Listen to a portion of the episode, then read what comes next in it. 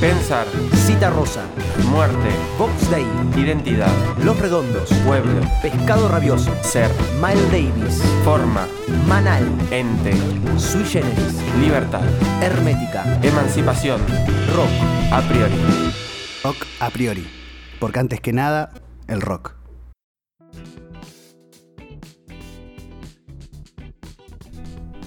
Bueno, Gabo, estamos acá en nuestro tercer podcast. Yo pronuncio mucho las S, ¿viste? Porque tengo miedo de comérmelas. Ajá. Entonces eh, las pronuncio mucho así como para contrarrestar. ¿Y pero cuál es el problema que te comas? Y No, me parece que es muy de.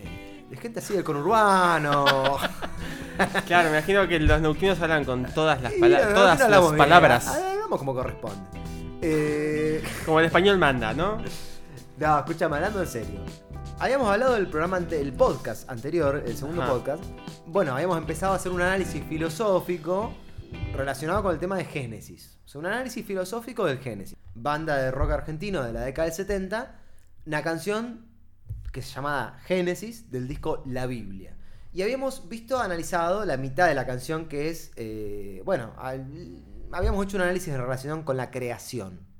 Ahora viene una segunda parte de la canción. Sí, exactamente. Eh, Yo quisiera que vos un poco nos cuentes, me cuentes a mí, le cuentes a, la- a los oyentes de qué se trata esto, de qué es lo que dice la letra, qué análisis podemos ahí arriesgar, ¿no? Bueno, Aventurar. entonces eh, te hace una propuesta. A ver. Vamos a, a pensar juntos ese tercer párrafo. Porque la canción son cuatro estrofas. Bien. Vimos la 1 y la Este, 2. Vimos la 1 y la 2 en referencia a la creación. Bien. Tenemos un- una tercera estrofa que se vincula con el ser humano y una cuarta estrofa que se vincula con otro tema que después vamos a ver. Yo te la voy a leer y vamos a ver qué podemos sacar de eso. A ver, Me parece a ver qué te parece a vos esto, ¿no? Me parece bárbaro. Porque está bueno, está bueno. Está bueno. Igual yo quiero decir una cosa. Quienes escuchen estos podcasts tienen que sí o sí escuchar el tema, ¿no? Pero estaría bueno que escuchen el tema... Pero el tema no, el disco tiene que El escuchar. disco, el disco. Que, que diga la discografía. La discografía. De Box Day. Sí, incluso... incluso, eh, Incluso tiene que verse todos los documentales de rock nacional del 70. está- es verdad. Porque si no, Sí. ¿qué sentido tiene esto? No tiene ningún sentido. No, en absoluto. No, te sigo totalmente. Bueno. ¿Dónde me tengo que escribir a este partido? No, vos ya sos miembro fuma- fundador. Fu- fumador. Y fumador. Bueno, bien, bien. bueno, te voy a leer. Son cinco renglones. Vamos. Creo Eh, que los puedo aguantar. Vamos a ver qué sacamos. Sí, lo vas a poder aguantar. Vamos a ver qué sacamos de esto, ¿no? Bueno, a ver. Hombre que te miras en las aguas para ver quién sos. Mírame si quieres verte, porque imagen mía sos. Ya lo hiciste, vive solo hoy. Esas son la- las cinco estrofas. Perdón, lo- lo- los cinco renglones de esta estrofa. Los, claro, los cinco versos. Los cinco versos, exactamente. ¿Y qué te dice a vos? O sea, ¿qué, qué entendés de esto? Bueno, como rápidamente el primer verso hace una referencia a el hombre, un afán o un intento humano de conocerse a sí mismo. Decime vos si estoy Sí. bien rumbeado, que capaz que estoy... No, en términos generales, Sí. ¿qué te parece de que puede tratar esta, esta estrofa? digamos, dos grandes temas filosóficos que se me vienen a la mente Sí. es la idea del hombre a imagen y semejanza de Dios Ajá. Y la idea de la finitud. Y ese es un, un, te- un temón. Bueno, vamos a... Es un temón dentro de un temón. O sea, es un temón Sí, filosófico sí. dentro de un temón musical. Eh, sí, sí, son dos cosas. Es, es- es todo muy sublime, hay que tratarlo con delicadeza, esto fue muy sublime. Vamos a ver dos cuestiones, o que se me vienen a la mente ahora, dos fábulas o mitos que tienen que ver con esto. Que tienen que ver con una, la- una humanidad en contraposición de una divinidad y una consecuencia a todo esto. Ajá. Lo primero que se me viene a la cabeza, lo segundo en realidad que se me viene a la cabeza es el mito de Prometeo. Prometeo, ¿quién era Prometeo? ¿Qué era Prometeo? Era un mito griego, el mito de Prometeo. Era un titán que tenía mucho cariño por los seres humanos, por la humanidad. Era un filántropo. Era un titán filántropo. Entonces sube al, al Olimpo y le baja el fuego a los seres humanos. Los dioses se enojan, se recalientan por seguir en esta cuestión del fuego. Eh, y lo condenan. Lo condenan a él a estar clavado. No, no recuerdo si en una cruz o en qué artefacto, pero con un cuervo que le come el hígado de día y se regenera de noche y así hasta la eternidad. Pero ¿cuál es el problema acá? Eh, más allá de Prometeo, que si bien le ha hecho ese gran favor a la humanidad, el problema es lo que pasa con los seres humanos. Porque hay un divorcio entre los dioses y los humanos. Ahí va. Los seres humanos acceden, por medio de este Prometeo, a algo que pertenecía solamente a los dioses, Claro. que era el fuego.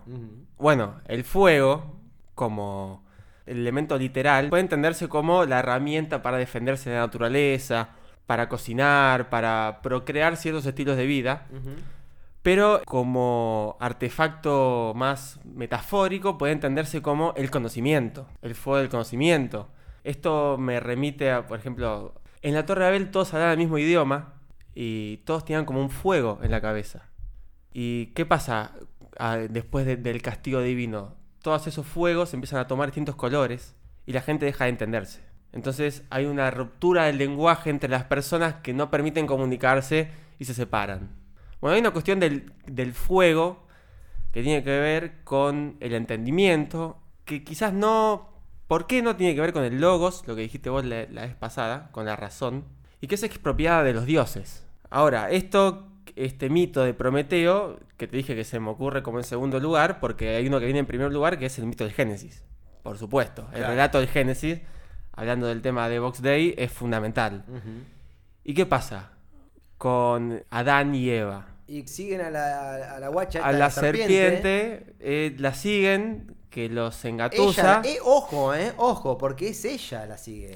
Hay Después Adán, alto, alto. Son todos unos cagones, eh. Sí, le dice, ay, fue ella, fue ella, le dice, fue ella. Es la que fue la serpiente convence a la mujer, la mujer, lo o sea, a Eva, Eva lo convence a Adán a morder la manzana del árbol del conocimiento. Claro, pero ahí cuando Dios reprende Pero a no Adán, solo eso, para del conocimiento y del discernimiento. y de- y- sí, sí, sí, Son, eh, o sea, es un árbol con dos atributos: Es que conocimiento es- y discernimiento. es que es el discernimiento del bien y del mal. que Eso no, es, no es menor. No, es absoluto.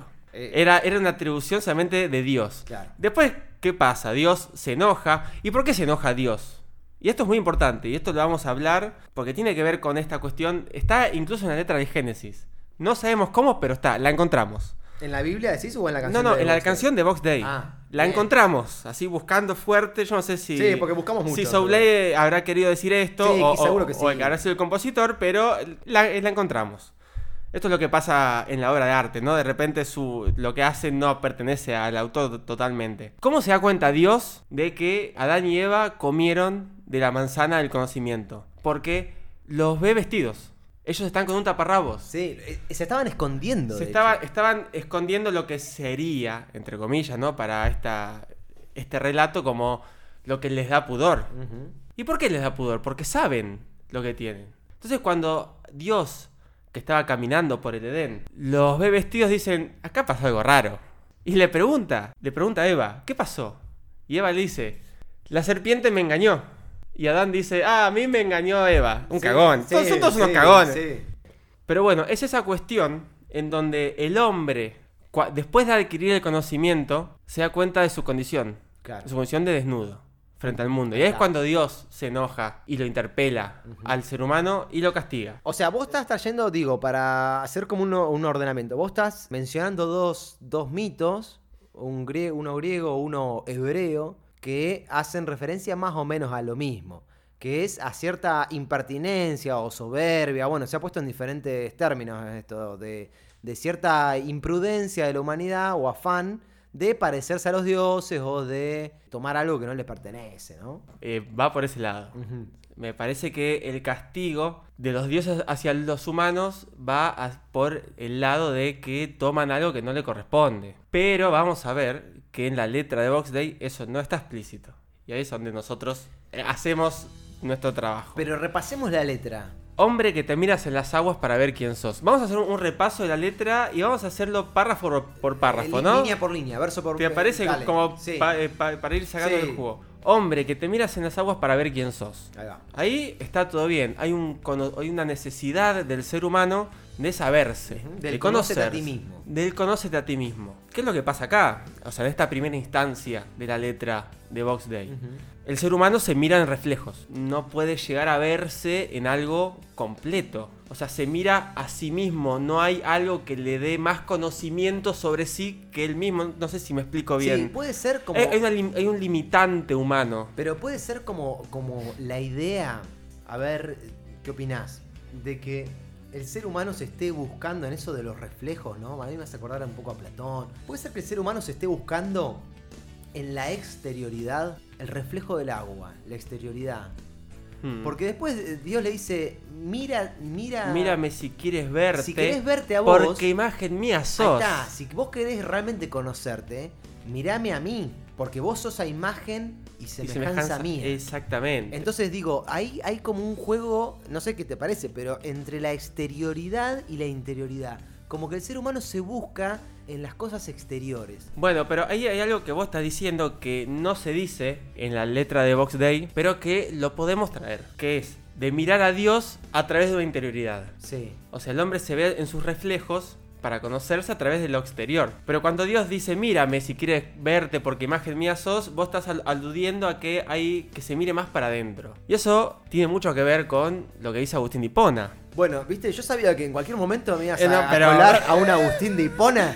Porque Pero ¿cómo no traerlo? Yo te, yo te vi como que apenas nos cruzamos en la puerta, ya estabas babeando, boludo. y yo dije, cosa. venías con los libros de Agustín de Hipona bajo el brazo y yo sabía este me iba a tirar a Agustín de Hipona en la primera que Pero puede, escuchame, hijo de yo puta. eh, un día voy a grabar un podcast sin voz leyendo a Agustín de Hipona. Así se va, va, va a ser un audiolibro. Bueno. Un audiolibro de las confesiones. Eso. Bueno, no, no, no. Eso igual, voy a hacer. eh, te- decí, decí todo lo que vos quieras de Agustín de Hipona. Agustín de Hipona habla de esto de la creación de imagen y semejanza. Y algo importante que hay que tener en cuenta es que esa imagen y semejanza no hay igualdad. El, el hombre no es igual a Dios. No, claro, no es, no Hay- idéntico a Dios. Hay una semejanza, no hay una identidad. Yo creo que en términos contemporáneos, rústicos, podríamos decir algo así como que Dios vio al hombre y le dijo, podrás imitarme, jamás igualarme. Era medio picante, Dios, boludo. Entonces, en este. Estas ganas de imitación, el hombre. Es como un el ser hincha, un humano. hincha independiente, un hincha de Racing, digamos. Le dice algo así. ¿ah? Podrás invitarme, pero jamás igualá. Salí campeón, chiquito, dale. Tengo gente muy conocida, querida amiga de hincha independiente que va a adherir a, a tus, a tus acotaciones. Bueno, ¿en qué es? Agustín Dipona habla de esto, de la semejanza Dios-hombre, humano. Él lo dice hombre, pero entendemos que es el humano. Y él lo ve del lado del espíritu. El espíritu tiene tres cualidades que se comparten con Dios, que son la memoria, el entendimiento y la voluntad. Son tres cualidades del espíritu humano que también comparten en Dios. Cuando Dios creó al ser humano, la semejanza que tiene con él son estas tres cosas. La memoria es la capacidad de poder investigar, indagar en su propio ser. Porque de hecho San Agustín lo, lo dice de una manera muy poética, muy hermosa. Que creo que es en el libro 10 de las confesiones. Ajá. Es una cosa, No, esto- no, no, no, no. eh, Fluí, fluí, esto sé es vos. maravilloso. Sé vos, Gabo, dale. Esto es maravilloso. Cuando dice que se mete en sus memorias, él dice que se pierde entre los grandes pilares del palacio de su memoria. Lo dice así de una manera poética. Es, Sí, es- sí, es verdad, es es fantástico, es verdad. Es verdad, fantástico, es es verdad. fantástico. Tiene una prosa este, este hombre africano, era africano. Era, bueno, Eh, sí. na- era nació en nacido África. África. Sí, nacido en África. No seamos tampoco. Era nacido en África. ¿Qué tiene que ver? Que era nacido Era- en África. tiene- bueno, pero África en un digo, momento. no, no, mm. África fue endosado al Imperio Romano. No, no, También. pero lo que quiero decir es que no, la nacionalidad antes no es como la pensamos hoy. No, seguramente. Pero bueno, hay que reivindicar el tercer mundo. Es verdad. Era africano. La otra cualidad era el, Casi senegalés. el- el- el entendimiento. Que el entendimiento es esto que tenía Dios. Acá hay una contradicción con el Génesis. A Porque ver. adquirir el entendimiento a través de la Sí, manzana era un sí. pecado. San Agustín ya lo toma como una atribución del alma. Uno entiende, puede discernir. De hecho, elige. Entiende entre bienes mayores y bienes menores. Para Agustín no hay bien y mal. Hay bien, menos bien, ausencia de bien. Hay luz, poca luz, ausencia de luz. El mal es solamente ausencia de bien. El mal es ausencia de bien. Él lo dice en el libro 7 de las confesiones. Habla de esta Me cuestión. encanta tu erudición y que puedas ilustrarnos de esta manera, Gabo. En el libro 7 él habla sobre esta concepción maniquea de que existe un principio del bien, un principio del mal y de cómo se confronta y de cómo a través de esa erosión entre ambos se crea el mundo y Agustín dice, bueno, esto está todo mal, eh, expone todos sus argumentos, entonces está en contra de un principio maniqueo.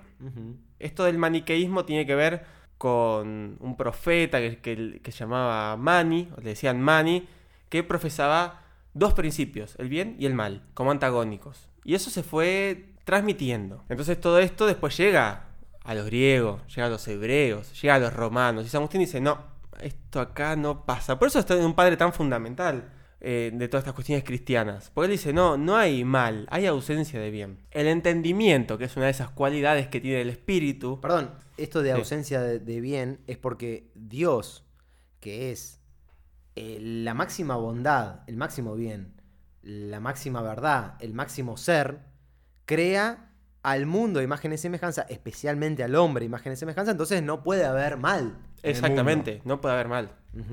No puede haber mal. Uno puede elegir la ausencia de bien. ¿Y por qué puede elegir la ausencia de bien? Porque entra en juego el tercer atributo del alma, que es la voluntad. El libre albedrío. Para Agustín de Hipona, el libre albedrío era uno de los principales dilemas a resolver. Este, porque Dios creó el universo, Dios creó todo porque quiso. Sí, porque estaba... Porque tuvo voluntad. ¿Viste? Eso es como cuando vos estás, eh, sos adolescente, estás al pedo en la esquina tomando birra. Bueno, si fueses Dios hubieses creado el universo. En cambio, eh, como adolescente vos estás tomando birra en la esquina y no creas nada. No creo nada. A lo sumo no, mentira, creas cosas. Y acá voy a hacer una, una pequeña paréntesis. Creo plu- plusvalía para el que vende cerveza. también, también. Eso es, es el poder de Dios. pero, pero no, por ejemplo, ahí yo me, digo, vamos apuntando cosas para futuros programas. Dolina eh, criticando la idea de la sabiduría de la calle. De que en la calle no se aprende nada. No, es- Eso es interesantísimo para Totalmente. charlarlo. Incluso podemos mechar algún tema eh, de rock o un tema de música en general y, y tratar de analizarlo filosóficamente. Totalmente. Mira, te, te voy a tirar una. Mirá que yo banco a Dolina pleno, ¿eh? pero No, acá en esto no lo banco. ¿En qué cosa? En esto no lo banco, digo.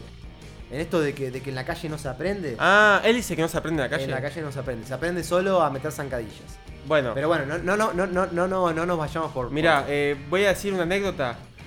Voy a decir una anécdota. Voy a contar algo así breve y, y difuso, como para que quede en el aire. sí, para como todo lo que decimos, es difuso, es difuso. No, pero esto va a ser más difuso porque Ah. no va a tener ningún tipo de, de precisión de ¿Por qué- nada. ¿Por qué no lo decís en otro idioma, de hecho? Eh, Rodolfo Kusch, Rodolfo Kusch, que es un antropólogo, filósofo argentino que se dedicó mucho a la cuestión del indigenismo y que fue como uno, es uno de los pilares de nuestra disciplina filosófica decolonial, digamos. Ajá. Él en un escrito que no voy a decir el nombre, Pero por misterioso que no, sos. no, porque no quiero, no voy a decir nada. Ah, no ah, sé- bueno. no sé Ah, si- bueno, bueno, estamos en un. Vamos Estamos profesando en un cierto es una cuestión, misticismo. es una cuestión hermetista, vamos va. a dejarlo, ¿no? Dale, dale, dale. Era un erudito, este Kush. Pero era un tipo que decía, bueno, loco, hay que saber, las cosas se saben en la cancha y el tipo estuvo viviendo con muchas comunidades, en muchas provincias, con muchos pueblos, siguiendo distintas causas. Y en un, en un escrito que él tiene, él agarra y dice, bueno, nosotros tenemos a Heidegger que dice todo esto del ser. Y empieza a enumerar una serie de características. Punto aparte. Un campesino en Salta me dijo lo mismo. Remata eh, la frase. Y ahí el chabón abre una puerta al conocimiento popular con respecto a este saber erudito que uno consigue a través de un montón de elucubraciones teóricas. Ajá. Solo eso. Pero, pero no, pero solo eso no, decime de, de a, a qué, a qué va todo esto. Está bien lo que dijiste, está buenísimo, pero ¿por qué, a, qué, ¿a qué va todo esto? Lo que vos dijiste de Dolina, que Ah. el saber no se aprende en la calle este, y demás, bueno, Ahí va. ahí esto va. es una, una respuesta que hay ciertos saberes profundos que se pueden adquirir eh, Bien. no solo en la calle, sino que en el campo también, que, que era un tipo de campo. Volvamos a nuestro, volvamos a Box Day, volvamos a San Agustín. Nos hemos quedado en esta cuestión de las tres partes del alma. Sí. En memoria, entendimiento y voluntad. Exacto. Habíamos quedado en esto, ¿eh? La voluntad como último eslabón más problemático para San Agustín. ¿Por qué problemático? Porque la voluntad es el libre albedrío. Agustín reconoce lo que es el libre albedrío y lo reivindica. Y él dice, Adán pecó porque pudo. Exacto. No es que, está bien, fue engañado, todo, todo lo que vos quieras. Pero él tenía entendimiento y él tenía voluntad. Y dijo, bueno, me voy a comer la manzana. Y fue castigado por eso. Claro. Esto es lo que tiene que ver un poco con este párrafo de mírame si quieres verte porque imagen mía sos. Vamos a decir una cosa, porque acá nos estamos poniendo técnicos y hay que sacar el diccionario de, de Mañavaca, de filosofía medieval. Ah, ah, de Mañavaca. Yo tengo, Ah, no. tengo uno todos los días. eh, tengo uno en mi pantalón. Yo también, yo me, me bajé la aplicación, porque somos así nosotros del siglo XXI. Amor es como una tendencia. Exacto, ahí está. Esa como es la- tendencia, como un movimiento, una, un Asia. Exactamente. Es como ante todo lo que hay uno tiende a tal cosa Claro. Y ahí, por ese eh, eh, amor. Pero ahí está, en, en- en el, en el amor, está la cuestión de hacia dónde nos dirigimos.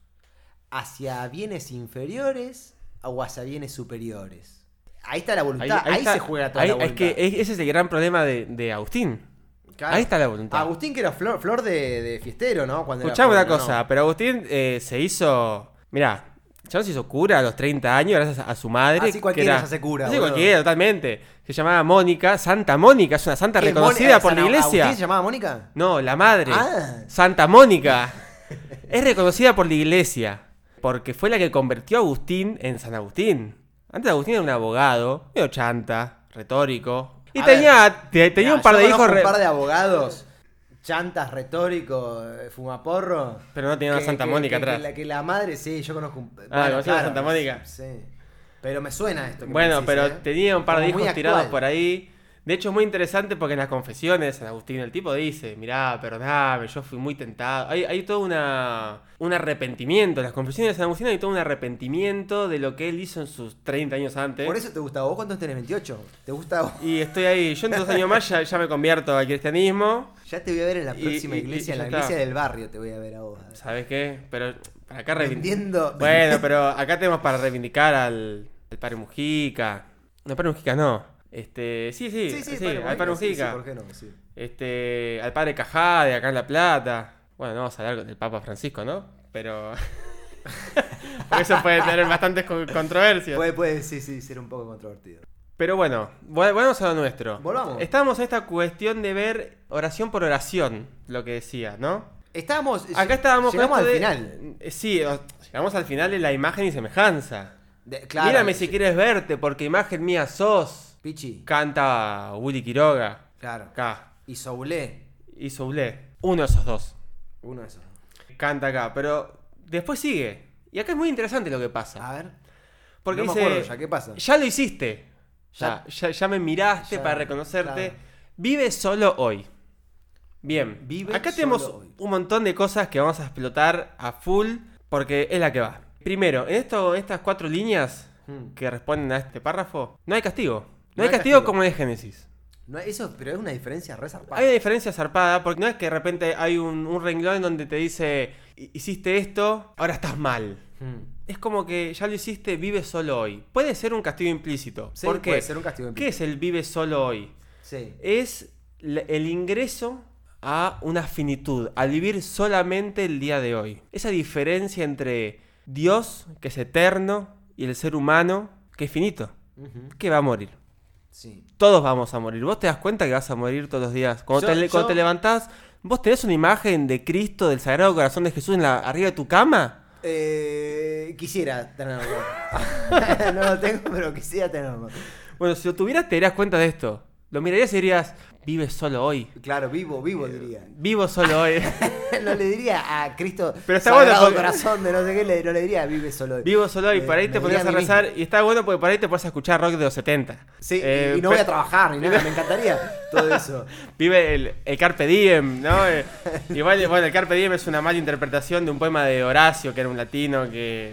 eh, Por ahí en otro momento entramos en eso. Carpe Diem quiere decir como vivir el momento, Sí, sí. pero no es así una cosa hedonista, así plena como de me importa nada más el, el minuto que viene y no los próximos cinco años. Bueno, no tiene mucho que ver con eso, el Carpe Diem de, de Horacio.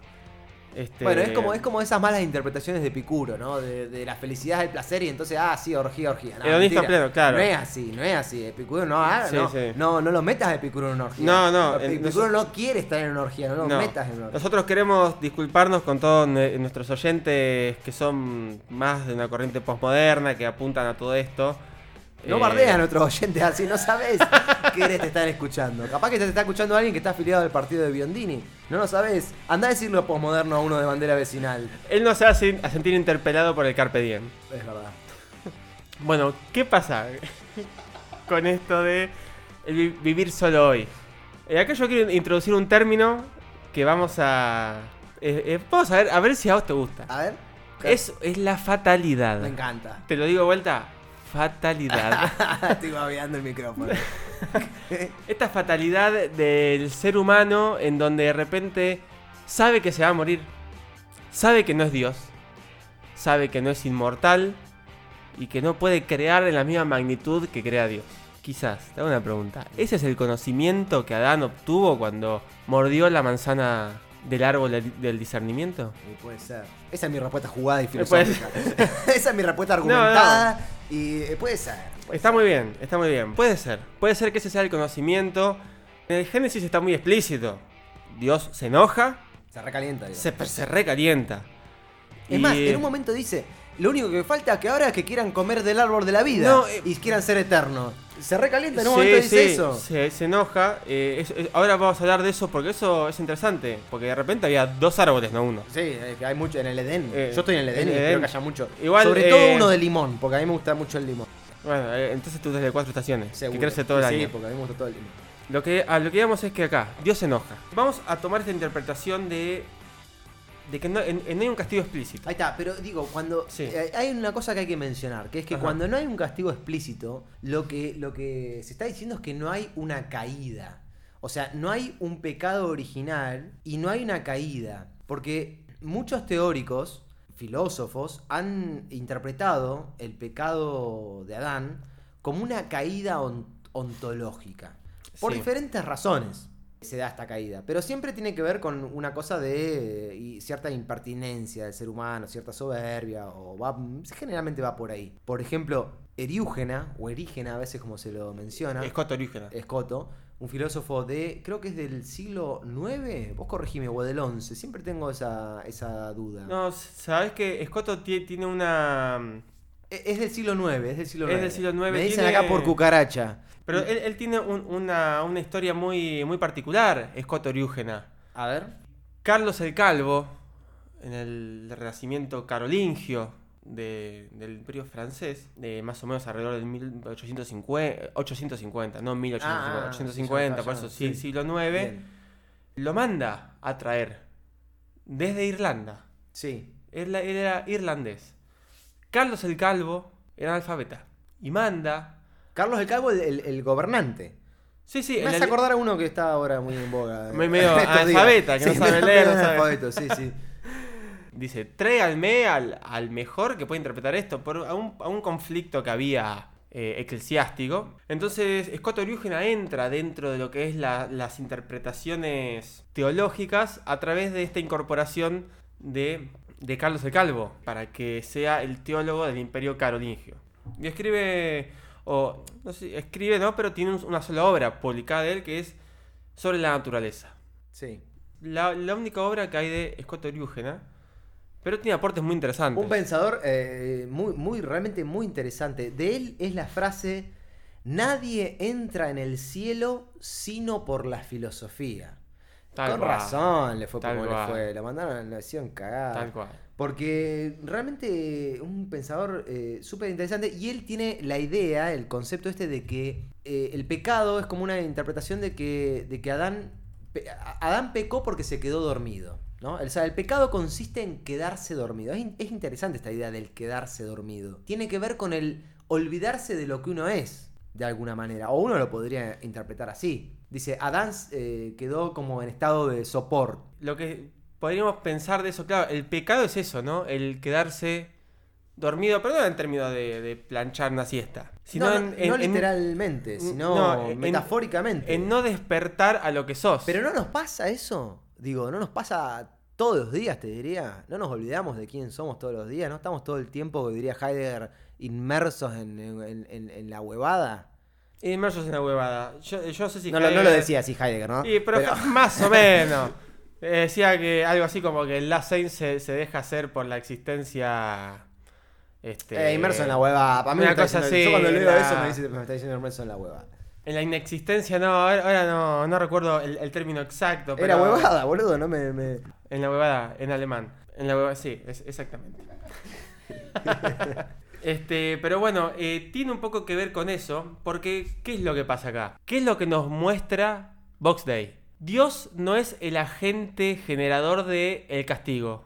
Hay como un darse cuenta del ser humano. Si bien Dios le dice, ya lo hiciste, o sea, ya te co- reconociste a vos a través de mí, porque dice, mírame si quieres verte porque imagen mía sos, ya lo hiciste, vive solo hoy. Dios de alguna manera lo que hace es, date cuenta de esto. Mm. No te dice, no lo tienta a algo y después dice, hiciste mal y te castigo. No hay un castigo a través de, de la, de la lectura o de la interpretación de Box Day, no hay un castigo hacia el ser humano directamente. Y mira, yo te traje, Santi, a vos particularmente, Sí. una cita de un filósofo alemán que cuando te, cuando te diga cómo se llama, te vas a caer de culo. Mira. Friedrich Schleiermacher. Ah, mira, plop. Toma. Algo así como condorito, ¿viste? Schleiermacher, mejor dicho, así más, eh, más concreto, ¿no? Sí. Schleierma- Schleiermacher. Schleiermacher, sí, mano. Eh, Friedrich. eh, ¿Cómo se? Federico, Federico Federico. Schleiermacher. Sí. Vendría a ser acá en el en- en Nacional. Federico Schleiermacher. ¿Qué dice este hombre? ¿Qué hice? Te voy a leer dos citas para que podamos interpretar lo que dice Vox Day a través de este sujeto. Cito. Cuando el sentido de Dios despierta en el hombre, inmediatamente se da cuenta de que su baja naturaleza se opone a ese conocimiento. Sí, Cita número uno. bien. Hay un despertar, un darse cuenta en el ser humano que tiene que ver con la divinidad que lo pone a un nivel de bajeza. Y ahí va la segunda cita que es clave. Es por tanto una imperfección inherente al hombre, pero es tal que el hombre se siente como pecado y culpa. Sin embargo, esto no hace que Dios sea el autor del pecado, puesto que el hombre erróneamente concibe esta imperfección como pecado Mm. hay un darse cuenta a través de la búsqueda de lo divino, según Schleiermacher, a través de la búsqueda de lo divino, hay un darse cuenta de que el ser humano no es divino, no es Dios. No puede hacer todo lo que el, el Dios que quizás él inventó o quizás no, hace. Y ahí está la angustia, ahí está la salida al paraíso. Es lo que decía Scotto, también un poco. El pecado del hombre era estar, de- estar dormido. Cuando despierta, te das cuenta de la verdad. Bueno, la verdad es un término muy fuerte, eh, muy, también que da para tres podcasts más, pero Sí, o, o, cuando te... o 42. o cuare- sí. te das cuenta de otra cosa. Cuando despertás hacia tu humanidad, te das cuenta que ese factor divino no está tan en vos. Y no, y no depende tanto de vos. Entonces, ¿qué hace Vox Day? Le dice al ser humano, mírame si querés conocerte, mírame, mírame si querés verte, porque imagen mía sos. El ser humano todo crédulo lo mira para conocerse a través de la divinidad y Dios le dice, Pito catalán. Eh, sonaste, Claro, ya fuiste, chabón. ya lo hiciste, Sí. ahora te toca vivir solamente hoy. Solamente Claro. hoy tiene que ver con la finitud temporal, La lo que vos hablaste de- en el podcast pasado. Una cosa del hoy. Ujú. Vive Sí, solo. Vivir solamente hoy. Vas a morir, hermano. Vas a Bueno, y, morir. y ahí está nuestra, nuestra propia constitución. Ya vamos a. nos vamos a morir. Hay que decírselo a los oyentes, porque capaz que alguno está ahí que viste que ay, que mañana salgo al boliche, no sé qué huevada, y se van a cagar muriendo. Hay que decírselos ahora porque Y puede- pero, ¿qué hay que decirle? Salgan al boliche, gástense todo el sueldo. En descabio y en joda. Se van a cagar se van a muriendo. cagar muriendo. E Se- incluso sería bueno que nos lo den a nosotros, porque se van a morir igual. Exacto. y nosotros también nos vamos a morir. Pero si- sin ese sueldo que nos dan, No, por ahí un- antes. Un poco más ricos, un poco más ricos. Bueno, eh, fantástico este tema de Génesis. Mirá cómo lo hemos Eh, explotado, es, desarrollado. Es, fuerte. Es, es- bastante Y fuerte. podríamos seguir hablando un montón, pero tampoco nos vamos a. Ya, ya bastante. No, ya- sí, mira, ya hemos hablado nada más sobre esta parte del hombre, del humano, como imagen y semejanza, y del darse cuenta. Y eso es lo que le molesta a los dioses mitológicos, o sea, los dioses de los relatos mitológicos, que el ser humano se dé cuenta de, adquiere una capacidad de ellos para darse cuenta de sí mismo. Y es más, te voy a leer eh, un- una cita textual que vos la mencionaste con respecto a, a lo que dice en el Génesis, de beber del árbol de la inmortalidad. Textual. Capítulo 3, versículo 22. Después, acá hace una referencia a después de expulsar a Adán y Eva del paraíso, que incluso el paraíso tiene coordenadas precisas. Él dice, en el Génesis dice en dónde está, qué ríos la, la atraviesan. El paraíso está ubicado en Palestina, como para que una idea. Sí. Jesús era un palestino antiimperialista. Pero no voy a decir na- más nada con respecto a eso. Voy a citar, eh, voy a citar esto para concluir por ahí un poco esta cuestión de, de Dios y de acceso al conocimiento. Después el Señor dijo, esto es la cita, ¿no? El hombre ha llegado a ser como uno de nosotros en el conocimiento del bien y del mal. No vaya a ser que ahora extienda su mano, tome también del árbol de la vida, coma y viva para siempre. Claro. Hay un temor de los dioses. Hay un temor de que nos apropiemos de sus dos cualidades, que es el conocimiento y la inmortalidad. Hoy en el siglo XXI nos sentimos dueños del conocimiento. Nos cagamos de risa de Dios y de la religión porque tenemos la ciencia. Pero es como que esa cuestión de la inmortalidad nos sigue causando estupor. Incluso en la Edad Media los elixir de la inmortalidad eran como esos artefactos deseados por el ser humano. Al, al fin de cuentas, por ahí no somos tan distintos a civilizaciones que consideramos primitivas. Es que la, Intentamos eh, ser parecidos a, a los dioses que odiamos. Es que la, la cuestión de la inmortalidad uno puede pensar en, no sé, cualquier, cualquier cosa, el banquete de, de Platón, ¿no? ¿Y eso ahí, ahí, aparece la idea de la, eh, de la inmortalidad, como también uno lo puede pensar en los, en los egipcios, en los chinos. Me acuerdo, hablando de Dorina, que lo mencionamos hoy, hacía referencia... Bueno, no, no, no, no nos vayamos por las ramas, Gabo. Tengo miedo yo, De morirte. y de irnos por las ramas. Porque Te- de tengo dos miedos. tenés que aceptarlo. No, no lo acepto. Para mí... Bueno, se ve que, te- que tendremos que tratar más autores eh, filosóficos que tengan que ver con la existencia, como para aceptar nuestra Es mortalidad. verdad.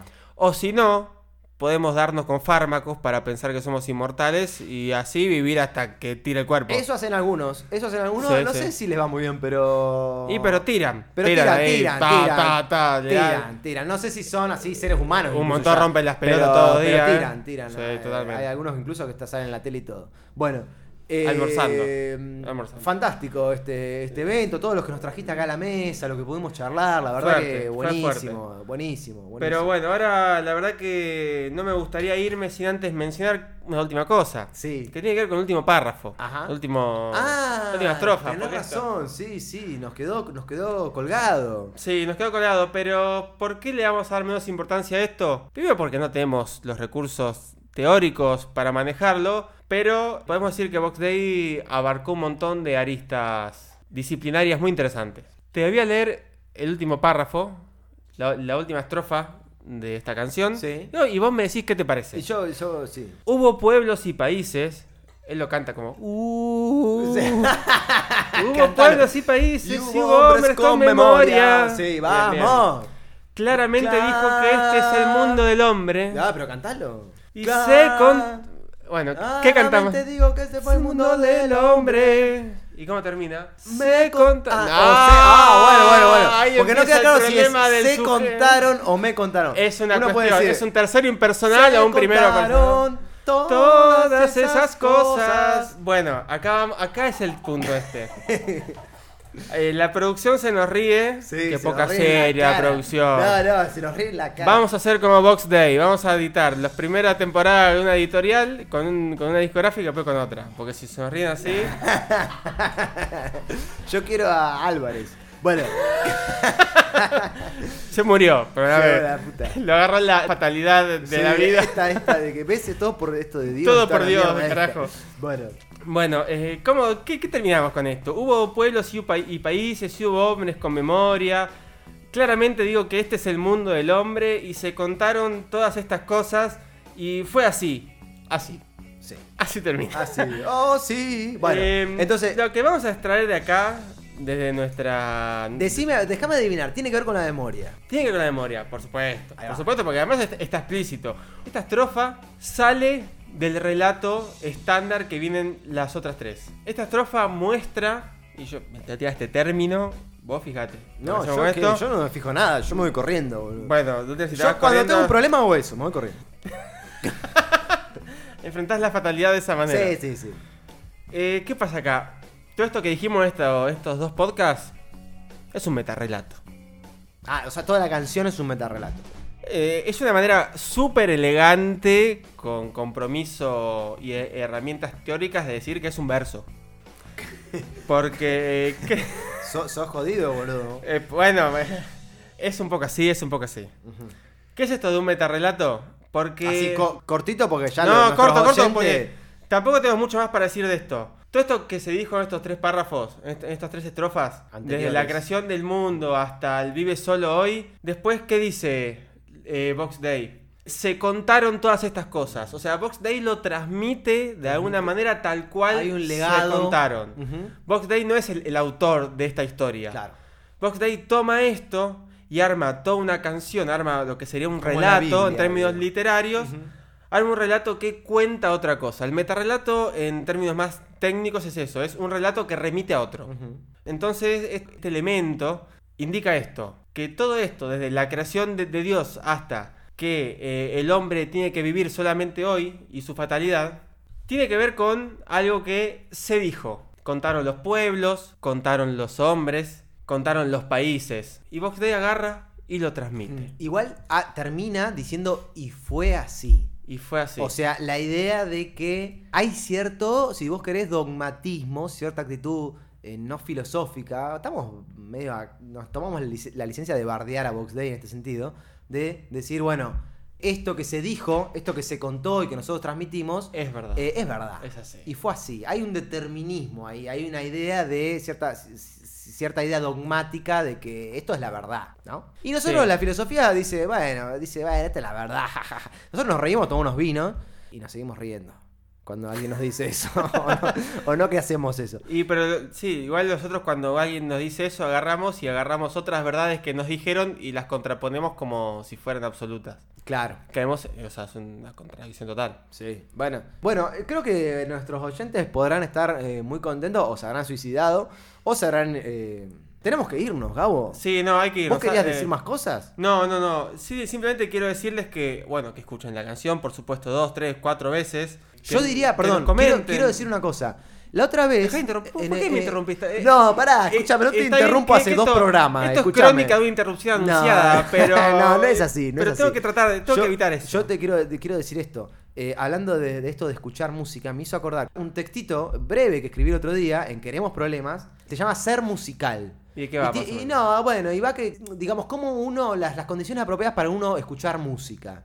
Y acá entonces, ya que estamos invitando a nuestros oyentes a escuchar este tema 3, 4, 5 veces, como decís vos, yo agregaría y diría, bueno, apaguen las luces de su casa, pongan su casa en silencio, la música bien alto, una- tiene que ser, ojo, perdón, acá me pongo medio, medio careta si vos querés, tiene que ser un buen equipo de música, tiene que sonar bien, pero que suene, si, suene, si el equipo de música es bueno, que suene alto y con la casa a oscuras.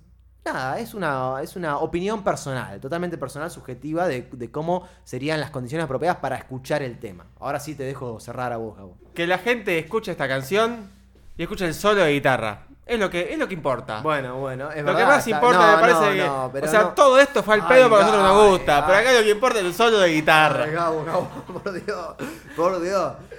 Bueno, vamos, vamos, hagamos una Em, cosa. Yo le voy, eh, acá entre nosotros, gente, le voy a dar la razón a Gabo, pero para ya ir cortándola. Y después lo vamos a discutir esto del solo de guitarra, porque también hay batería, hay un bajo muy importante, la hacen letra, la solo, letra es por supuesto. riquísima, ya la vimos. Bueno, pero eh, yo me despido, Santi, porque voy a escuchar este solo de guitarra. Bueno. Por decimacuarta vez en el día, porque. Bueno, sí, para sí. que, para y que también apago la despido luz. a mis che. oyentes. Me voy a apagar la luz. Les mando un abrazo a todos. Muchas gracias por acompañarnos.